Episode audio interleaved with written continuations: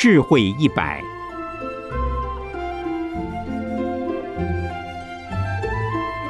圣严法师著。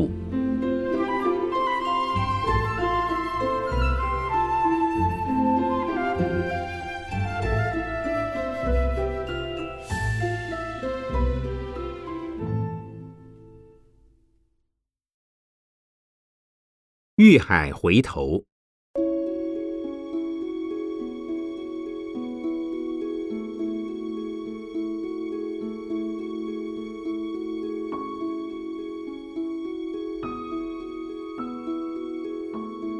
大制度论》卷十七是出品中禅波罗蜜第二十八说道：“着欲不自觉，以何物其心？”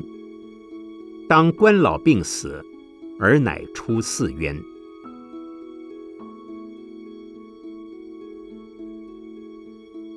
此即是说，若有人沉湎于男女的情欲而不自觉，该如何使他醒悟呢？最好的方法就是观想人生过程的老、病、死的苦状，才能出离苦海。所谓着欲不自觉，是指欲念强烈，房事过多，自己却不能反省约束。正当盛年时，也许不自觉有什么不对劲。纵欲的人在年岁稍长时，后遗症就会渐渐出现了。如何提醒自己不沉溺在情欲大海中？则宜首先弄清楚，欲海看起来快乐。事实上，没有节制的性活动，对身心健康、对家庭和乐、对社会安宁都有不良影响。节制的方法便是关老、关病、关死。四冤是生老病死，也叫四苦。若不超越生老病死的四大深渊，就不得解脱。圆觉经说。众生之所以有流浪于生死之间的生命，皆由于贪着男女淫欲的关系。因为有两性的需求，所以一生又一生，生了死，死了生，永远沉沦在生死的大海之中。要求人人断欲而不婚嫁，乃是不可能的事。节欲少欲而勿纵欲，应该是做得到的。人类号称万物之灵，若从两性关系正常状态而言，人类的确比其他的动物优胜。如果没有节制的放纵情欲，便会给当事人带来灾难。所谓衣冠禽兽，其实尚不如禽兽。人生有生老病死的四苦，不过生是苦的开始，不是苦的本身。所以不需要观。大家认为出生是好事，生命也是好事。见到婴儿的出生，谁都想是可喜的现象。唯有人的老、病、死的遭遇，一般人都不会喜欢。实际上，人的老、病、死是从生而来的，但要一般人把生观成是苦，便无法着力。所以观其他老。病死三种现象就好。淫欲心重的人，观想纵欲容易衰老，容易离病，死得快。想想自己老态龙钟时如何，在观想自己生病时如何，追求满足淫欲的念头就会减少。还有，需明了一个事实：每个人多多少少。或隐或显的潜伏着一些病因。当您想到自己是个病人时，哪里还有心情去纵欲？不是找死吗？想到纵欲会死得快一点，想到死就在面前等待着时，哪还提得起纵欲的念头？只要欲念不起，那就出苦海了。欲念的醒悟要从节欲、少欲着手做起，到了断欲的程度，已不是凡夫，而是解脱了烦恼的圣人。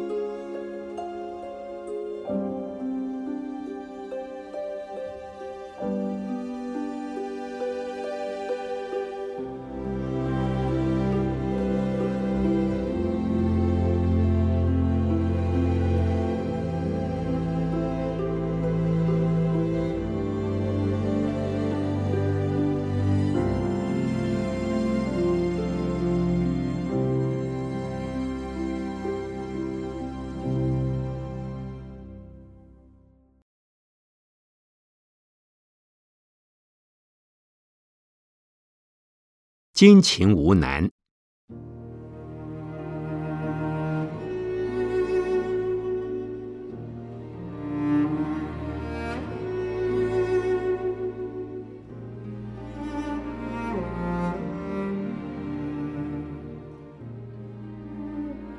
大制度论卷十五是出品中毗梨耶波罗蜜译第二十六说道：“人有不习身，智慧心决定，如法行精进，所求事无难。”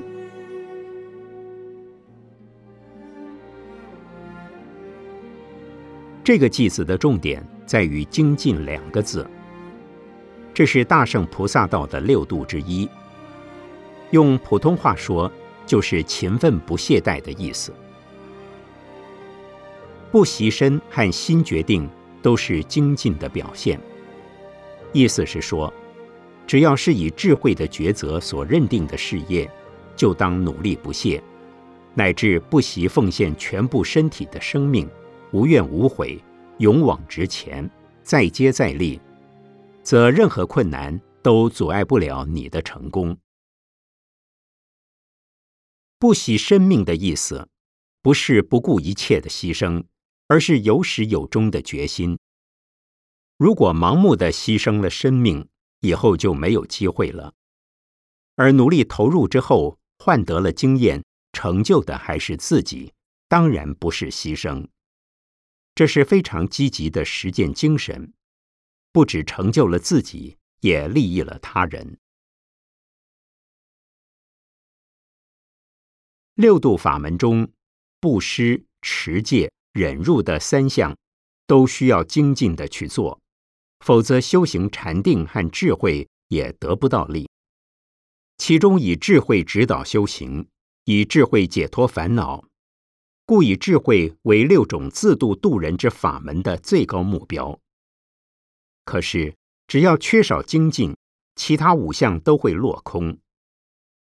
由于不惜以身体奉献给众生，所以能用精进心成长自我的智力、财力、体力，修大布施，持清净戒，行大忍辱和入甚深禅定。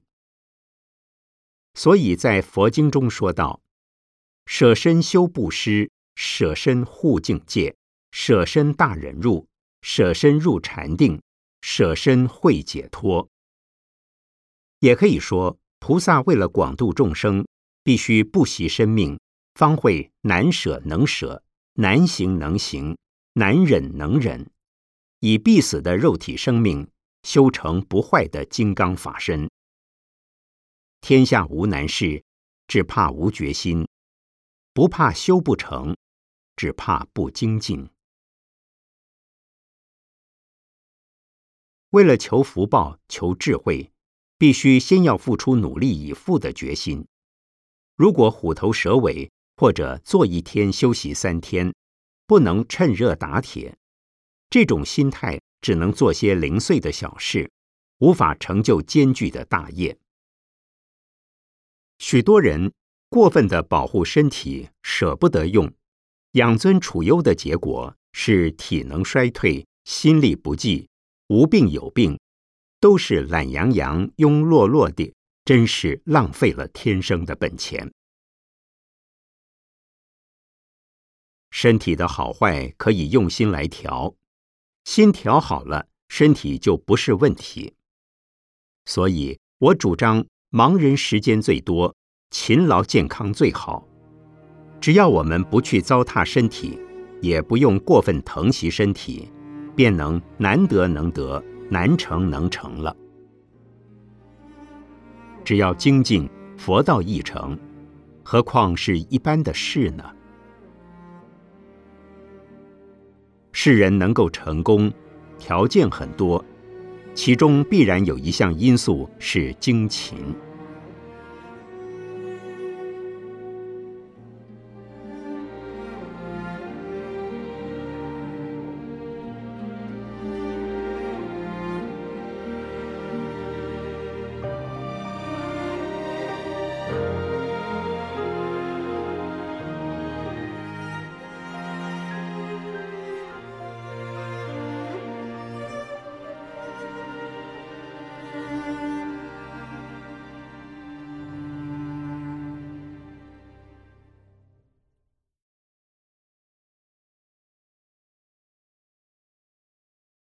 心中佛国。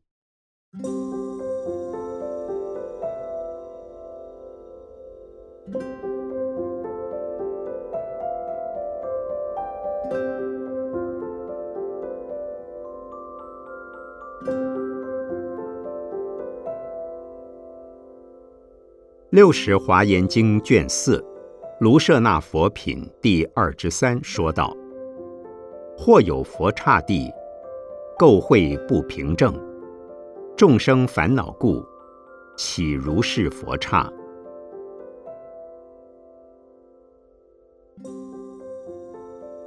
有的佛国脏乱污秽，高低不平，这是因为该佛国的众生烦恼多，才形成这样的国土。这个句子是在形容我们这个世界。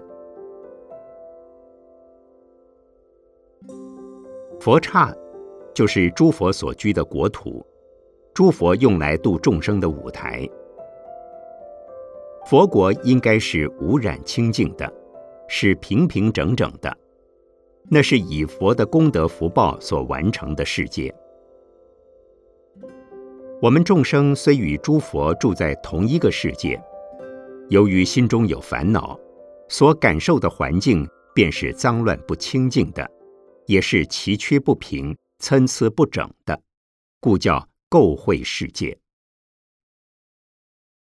释迦牟尼佛说，这个世界对于众生而言是五浊恶世，但他不论在《法华经》或《华严经》都说，他的佛国净土就是这个世界。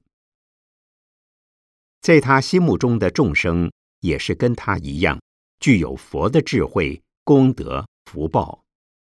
所不同的是，佛已体验到众生跟他无差别，但众生不知道自己也能跟佛一样，不能体会净土就在面前，不晓得福报也无量，只因众生在醉生梦死中自我作茧，受苦受难。并且继续为自己制造更多苦难的原因，也为他人带来许多苦难的事实。这样一来，越来越觉得所处的环境不安定、不安全、不清净。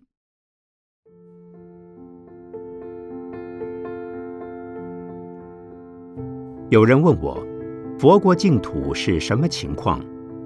我说，根据经典介绍。佛国净土实在太好了，无忧无虑，自由自在，无有烦恼，不愁生死。如果有一个人在我们这个世界烦恼很重，满眼愁人，凡事抱怨，能不能去佛国净土？我说他不能去，即使佛国净土就在他眼前，他所看到的也是众苦交煎的众生世界。所以一定要放下怨恨、不平、贪念，才能体验到佛国净土的状况。也可以说，十方的佛国不外乎内心的世界。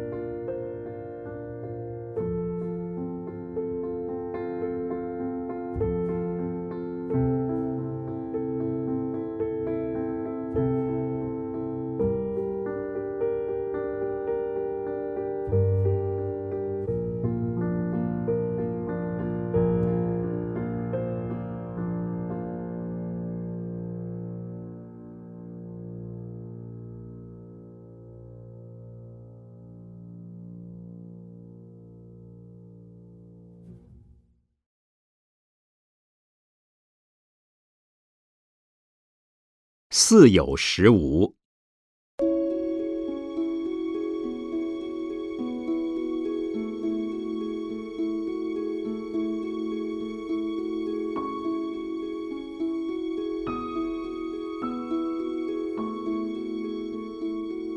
六十华严经卷四，卢舍那佛品第二之三说道：众生心不同，随起诸妄想，如是诸佛刹，一切皆如化。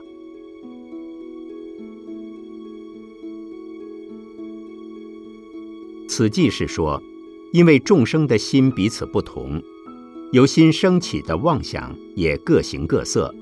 因此，十方诸佛的净土也是如幻如化，并非真实的。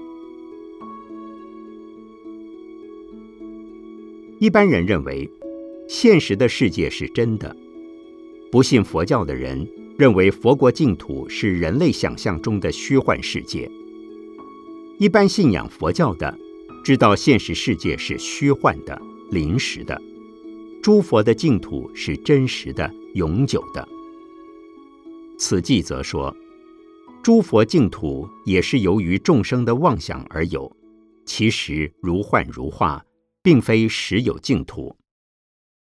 这是因为《金刚经》也说，凡所有相，皆是虚妄。说有十方佛土，是对凡夫方便说，凡有方位时段，都不是就近的净土。就近净土，便于一切处。更于一切时，处处是净土，时时见净土。只要体验到实相是无相，无相也不离一切现象，处处有佛土，样样都是佛。但因众生的心动乱不定，妄想心尚未消灭，烦恼执着起起落落，所以不知佛国何处，不是佛是何人。因此，诸佛不得不顺应众生的所喜所求，运用悲智愿力，化现出种种佛国净土。希望求生佛国净土的人，一定是还带着烦恼积习的凡夫众生。这些众生在人间本来就看不到佛和净土，只听说有佛国净土，尚未觉察到人生有多苦。还没有意愿要去什么佛国净土，也怀疑是不是真有佛国净土。如果已有往生佛国的愿望，那是从释迦牟尼佛所说的经典中获得的消息。根据古来有些祖师们的介绍分析，凡是容受凡夫往生的佛土，尚不是真实的。诸佛自己的净土。只有佛与佛之间可以体会到，别人无法揣摩，也无法进入。那是便于一切时空的存在，也超越于一切时空的存在。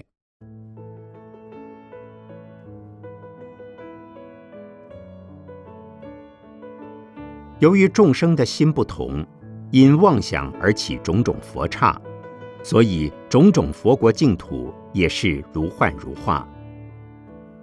如幻如化的佛刹是有形象、有方位，乃至也有实现的，是一种方便的接引，不是就近的佛土。但我们也一定要相信，诸佛各有国土，用以度化各类有缘的众生。例如，跟释迦牟尼佛有缘，就升到这个娑婆世界来；跟阿弥陀佛有缘。就升到西方极乐世界去。众生在不同的佛国中修行佛法，称为梦中的佛事，所以佛国是似有而实无的。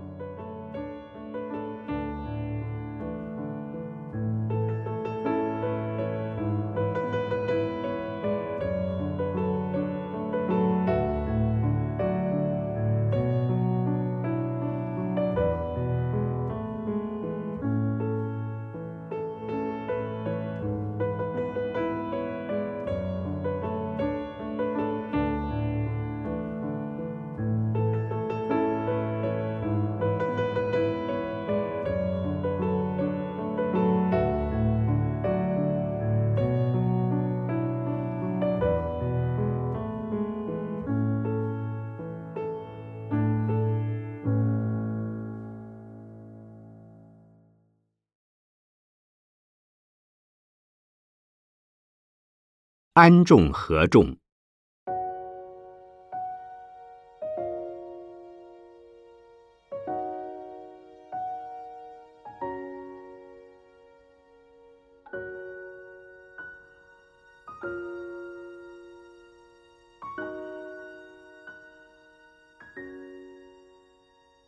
六十华严经卷六净行品说道：“自归于僧，当愿众生同理大众，一切无碍。”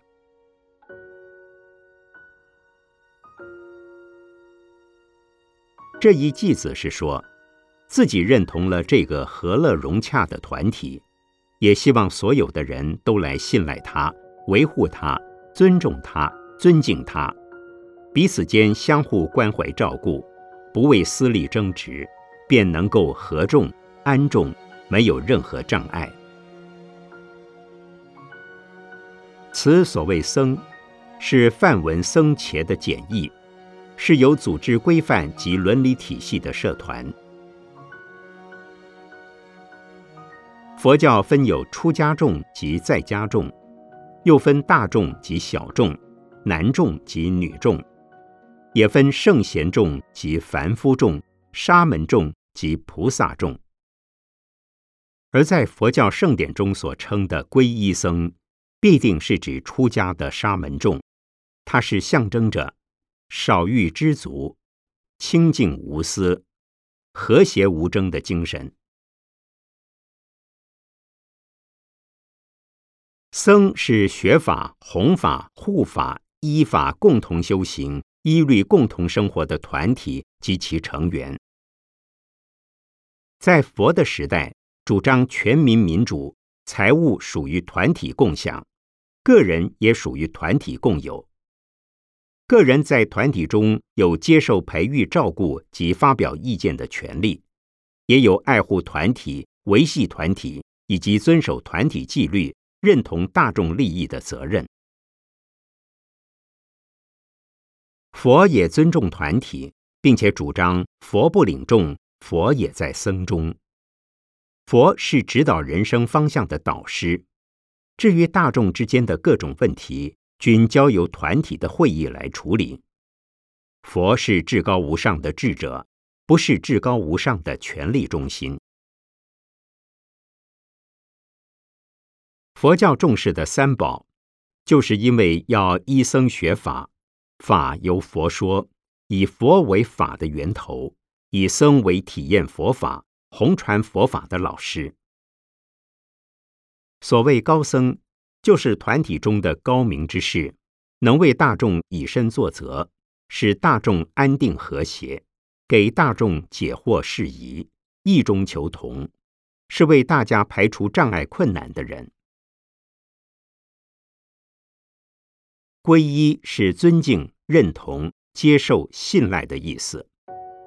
如果仅皈依佛而不皈依法与僧，只是一种神格崇拜，不能接受到提升自我精神领域的讯息。若只皈依法而不皈依佛与僧，则仅相当于学问的探究，不能接受到经验的传承。如果只皈依僧而不要佛也不要法，就好比结拜义兄义弟或认义父义母，那仅是世俗感情的结合，而与平等超越的佛法不相关了。因此，皈依僧并不仅仅等于拜一个师父，而是以一个安众合众的清净团体。